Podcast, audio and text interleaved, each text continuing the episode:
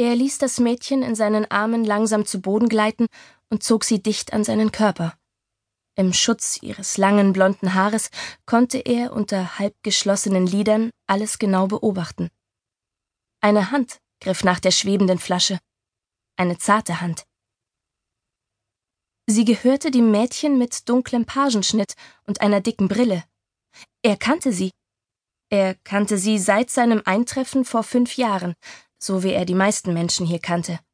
Sie war um einiges jünger als er und immer in Begleitung. Sie hatte nie besonders gewirkt. Bis jetzt. Er konnte sehen, wie sie sich besorgt umblickte und dann den Jungen an ihrer Seite in die Rippen knuffte. Der Junge hatte ebenso dunkles, jedoch strubbeliges Haar und war einen Kopf größer als sie. Auch er war ihm bekannt. Das Mädchen, weit von der Schönheit entfernt, die sich eng an ihn schmiegte, aber doch irgendwie interessant, ließ die Flasche fallen. Doch anstatt dass sie am Boden zerbrach, blieb sie kurz vorher schon wieder in der Schwebe hängen. Abermals sei das Mädchen den Jungen knuffen, und jetzt schlug die Flasche auf dem Boden auf wo sie vollkommen aufrecht stehen blieb. Das Mädchen bückte sich, wurde von jemandem angerempelt und verlor das Gleichgewicht. Die Flasche kippte um. Er hätte gelacht, wenn die Situation nicht so brisant gewesen wäre. Ihr Begleiter half ihr auf die Beine, und er konnte genau erkennen, dass er dem Mädchen dabei nicht die Hand reichte, sondern sie über ihrem langärmligen Pulli am Ellbogen fasste und hochhob. Für jeden anderen musste es sehr behutsam wirken, aber für ihn, der etwas ahnte, schien es, als würde der Junge eine direkte Hautberührung vermeiden wollen, so wie er sie auch gern vermied. Er sah, wie der Junge sich zu dem Mädchen hinunterbeugte, als wolle er sie küssen. Genau in diesem Moment ging das Licht aus. Die Musik verstummte abrupt, und in das Aufstöhnen der Anwesenden mischte sich ein Donnergrollen von außen. Auch das noch. Ein Stromausfall. Hast du Angst? fragte das Mädchen in seinen Armen, das er in der plötzlich eingetretenen Dunkelheit nicht mehr sehen konnte. Er spürte ihre Hand in seinem Haar und ihre Lippen an seinem Kinn. Bis jetzt waren es zum Glück nur die Lippen. Nein, antwortete er nicht ganz ehrlich. Feuerzeuge flammten auf, aber deren spärliches Licht machte die Dunkelheit nur noch schwärzer. Dennoch nahm er wahr, dass das Mädchen mit der Brille und der dunkelhaarige Junge verschwunden waren. Er schob die Blondine in seinen Armen zurück. Du brauchst keine Angst zu haben. Das ist nur ein Gewitter, sagte sie und versuchte ihn wieder an sich zu ziehen. Dabei rutschte ihre Hand in seinen Nacken und sie berührte seine Haut. Er schüttelte sie ab, als habe ihre Berührung ihn verbrannt. Er musste weg. Er musste hier raus. Er musste das dunkelhaarige Pärchen finden. Ein Donnerschlag krachte und er fühlte, wie er seine Kontrolle verlor. Panisch strengte er sich durch die Menge. Dabei konnte er den einen oder anderen Hautkontakt nicht verhindern.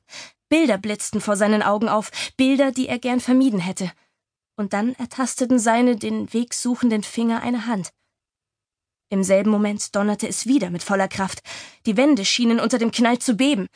Die Feuerzeuge gingen aus. Und dennoch hatte ihn die Angst verlassen. Die Empfindung, die ihn mit einem Mal durchströmte, war schier überwältigend. Sanftmut, Reinheit, Ehrlichkeit, aber vor allem ein überschwängliches Gefühl von Liebe, das sein Herz schier zerplatzen ließ. Wenn er vorhin noch gedacht hatte, er würde diese leichtlebigen Mädchen mögen, die sich unkompliziert und ohne große Gefühle auf kleine Abenteuer einließen, so widerrief dies seine eigene Einstellung schlagartig. Er fühlte Wärme und Geborgenheit, mehr als je zuvor in seinem Leben. Warum konnte er nicht erkennen, wer es war? Er konnte doch sonst immer die Gesichter sehen, die hinter den Empfindungen standen. Jetzt donnerte es erneut, und ihm wurde klar, dass dieses Gewitter eine besondere Kraft besaß. Eine Kraft, die seine schwächte. Ein zweiter Donner krachte, aber der Strom setzte wieder ein. Mit ihm die Musik und das Licht. Gespannt blickte er zur Seite, doch neben ihm befand sich niemand mehr, nur die Tür nach außen war angelehnt und die leere Bierflasche rollte auf dem Boden daneben umher. Mit einem mulmigen Gefühl sah er zur Tür hinaus. Mulmig war noch zu nett ausgedrückt. Er fühlte eher einen Magenhieb. Es gab noch jemanden wie ihn. Jemanden, der sich als gefährlich entpuppen konnte.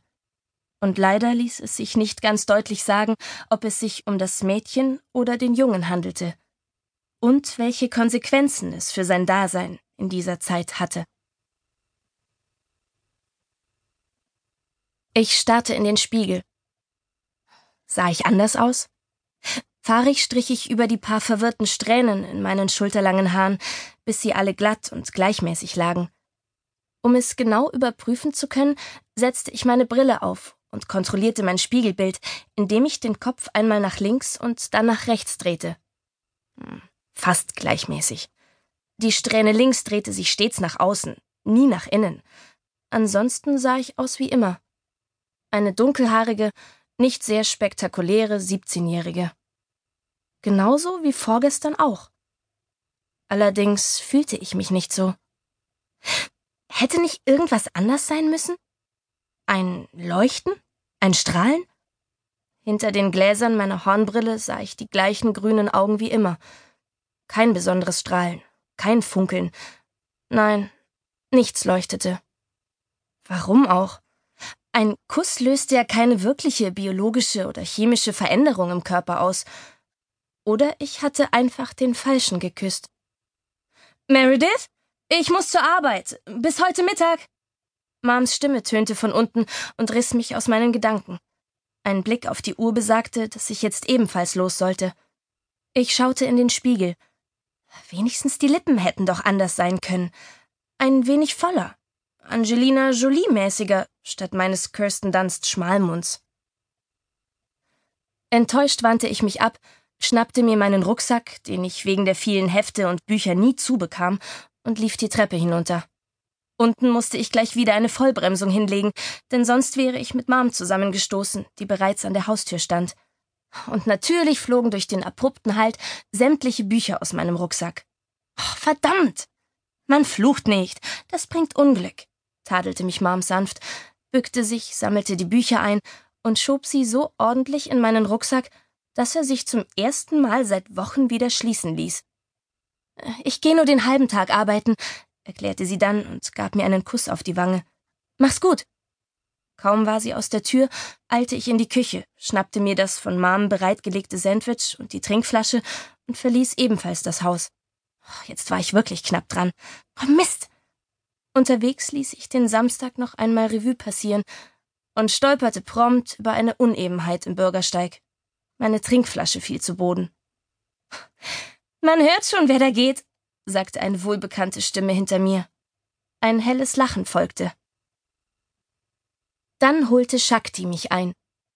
Ihre tiefschwarzen Haare fielen ihr glatt und glänzend bis auf den Po hinunter, und ihre indische Herkunft wurde wie immer durch die farbenfrohen Klamotten und großen Ohrringe unterstrichen. Shakti und ich kannten uns schon seit der Einschulung und waren seitdem gut befreundet. In der Secondary School waren wir sogar noch enger zusammengerückt. Ohne sie und den Rest unserer Clique wäre mein bisheriges Leben undenkbar langweilig gewesen. Meredith Wisdom, wann lernst du endlich beim Gehen auf den Boden zu schauen, statt mit dem Kopf in der nächsten Physikformel zu hängen? Hab ich nicht, antwortete ich und schob meine verrutschte Brille wieder zurück aufs Nasenbein. Bei jedem anderen Mädchen würde ich ja behaupten, sie denke an einen Jungen, aber da du es bist, bleibt höchstens noch die Mathematik. Ehrlich, du entsprichst dem Prototyp des zerstreuten Professors. Ich möchte einmal einen Tag erleben, an dem du nichts umschmeißt oder stolperst. Na, vielen Dank auch, sagte ich und hoffte damit, meine Verlegenheit überspielen zu können. Sie hatte ja keine Ahnung, wie sehr sie gerade mitten ins Schwarze getroffen hatte. Wenn gleich der Junge, an den ich dachte, sie mit Sicherheit überrascht hätte. Nicht böse sein, Meredith. Sie tätschelte mir jovial den Rücken. Irgendwann kommt bestimmt auch für dich der Richtige. Der, der mit dir gemeinsam Einsteins Relativitätstheorie überarbeitet und mit dem du dann im Schweizer CERN atomare Teilchen beschleunigen kannst. Eigentlich hatte ich vor, einen Engländer zu heiraten und drei Kinder in die Welt zu setzen, um denen dann bei den Hausaufgaben helfen zu können, die alle anderen nie hinbekommen. Ich hörte Shakti seufzen. Äh, das war ein Scherz, Meredith. Ich grinste. Das weiß ich doch. Ich habe auch einen Witz gemacht. Sie sah mich an und grinste dann unsicher zurück. Obwohl sie nicht humorlos war, war jeglicher Sarkasmus in ihrer